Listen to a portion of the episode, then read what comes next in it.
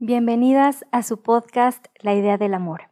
Mi nombre es Eliana Ruiz, soy mamá autónoma, psicóloga de mujeres, tallerista en la idea del amor y estoy feliz y agradecida de regresar a mi podcast. Agradecida con quienes me mandaron mensaje para saber qué había pasado conmigo y por qué había detenido el podcast después de estos años que ha estado medio constante. Gracias por esa atención. Por ello, igual ya quería darme un espacio para estar aquí. Me tomé un break, un detox, donde justo sale parte de este episodio, porque llegó un momento en que quería sostener lo insostenible. La maternidad es un trabajo que requiere completamente toda mi atención. Y no falta la crisis existencial, la crisis profesional. El trabajo, mis consultantes merecen mi constancia también. Así que como resultado, después de seis años, colapsé de una manera impresionante. Pero aquí estoy, y justo con esta sección a la que titulé Punto de quiebre, catarsis y resiliencia, propia de la idea del amor. También le daré continuidad a mi bitácora violeta. Por lo que ahora tengo dos páginas, para que por favor me vayan a seguir. Una es la del podcast en general, la que ya conocen, la idea del amor Eliana, en Instagram y en Facebook. Y la otra es únicamente para quienes quieran seguirme y apoyarme en mi lucha en donde soy más constante al publicar, los avances legales, mi día a día, los talleres que imparto ahora con más frecuencia.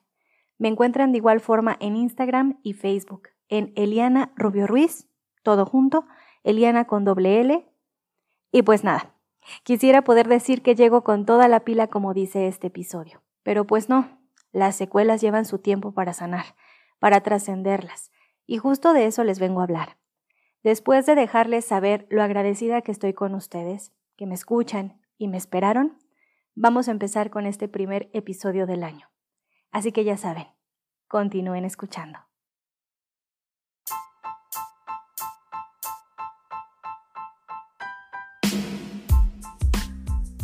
El amor no duele, ni es color de rosa, de un amor psicopático, de la violencia a la resiliencia. Te comparto mi experiencia y mi idea del amor. Este podcast te habla de salud mental, estilo de vida, de amor, crecimiento personal y psicología para la mujer. Las experiencias que escucharás aquí están sujetas a derecho de autor. Esto no es un proceso de terapia psicológica formal. Utilízalo únicamente como contención y guía. Y sigamos creando nuestra idea del amor. Te mando un abrazo largo, a distancia.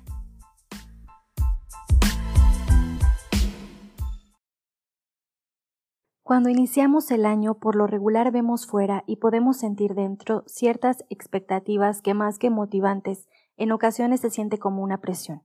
Pero igual y esto viene desde días antes de cerrar el año.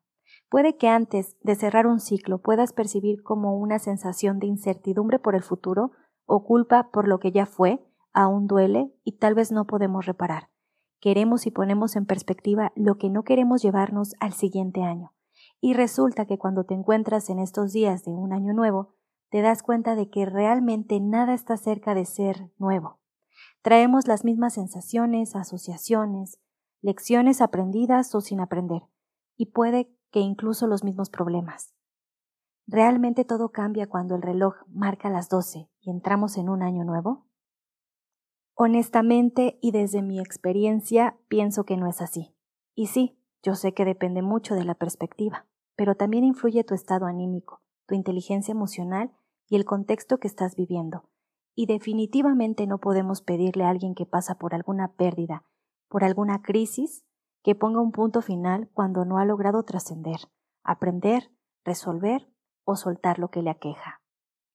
Y es ahí, en situaciones como estas, donde un pensamiento simple pero difícil de digerir surgió.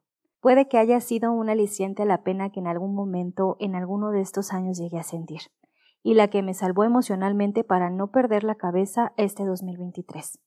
Deconstruí y por tanto se convirtió en una nueva creencia, más compasiva, más amable, más amorosa, más funcional.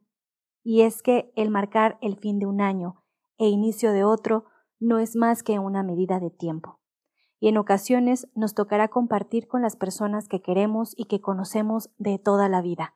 En otras ocasiones compartirla con personas nuevas y en otras tantas compartirla solo con nosotras mismas. Y mientras esta última sea la constante en todos los escenarios, todo va a estar mejor. No, no dije que salga bien, pero sí estará mejor, porque tendremos la capacidad de adaptarnos y decidir desde dónde vamos a vivir esta experiencia. Esa es la perspectiva que a veces olvidamos, por mirar realidades ajenas, las de las redes, las de los regalos, todos los logros creados en un reel para memorar, y claro es bello, hermoso y gratificante, sin embargo depende del contexto en el que nos encontremos. Sobre exigirnos en estas fechas, que el tiempo se nos venga encima, frustrarnos por mirar caminos ajenos, comparar logros y asumir que el levantarte cada día no es uno de ellos, restarle valor a lo que sí hay y anhelar una realidad inexistente, todo eso nos lleva a pensar, a sentir que no tenemos la capacidad para darle un significado que nos gestione un fin y un inicio saludable mentalmente. Espero sirva y llegue este episodio a las personas correctas. Me refiero a quien en su momento tal vez siente que empezó el año 2024 de la jodida y esto define cómo va a ser el resto del año, porque no es así. La compasividad recae en reconocer la capacidad que tenemos para afrontar situaciones difíciles, mas no esperar que haya una clave mágica para resarcir los daños, pensar que cósmicamente pase algo espectacular sin mover un dedo, o que la salud mental llegue sin tomar terapia que los millones de pesos se acumulen sin tomar una oferta de trabajo, que la salud física mejore sin ir donde el médico, o que nos llenemos de pensamientos amorosos y positivos sin cambiar de actitud. El cambio de año es una medida de tiempo. Lo importante es que tú definas qué vas a hacer con ese tiempo. Cada día, de a poco, encontrar una brújula siempre será una buena estrategia para casi no colapsar. Así que ya sabes, sé más buena onda contigo, no pretendas resolverte en un día solo para estar ad hoc con las festividades. Respeta tus etapas, tus momentos, el tiempo de cómo se va dando tu vida, y siempre busca ayuda si es necesario, porque somos humanos y ocupamos de vez en cuando de una contención. No olvides escribirme a la idea del amor Eliana. Ya puedes escribirme también a Eliana Rubio Ruiz o directo a mi WhatsApp al 55 14 46 78 06 para una consulta, para llevar acompañamiento psicológico o bien para tomar alguno de mis talleres. Que por cierto, justo hoy, del 8 de enero al 12 de enero, estará abierta la inscripción para el segundo taller de este nuevo año, que se llama Una valoración anual, mi brújula de este 2024, por si gustas participar. Será un placer whatsappearnos. Y bueno, gracias por haber llegado hasta este punto del episodio. Espero te haya sido útil. No olvides compartirlo con más mujeres. Nos escuchamos pronto aquí en La Idea del Amor. Te mando un abrazo largo a distancia. Bye.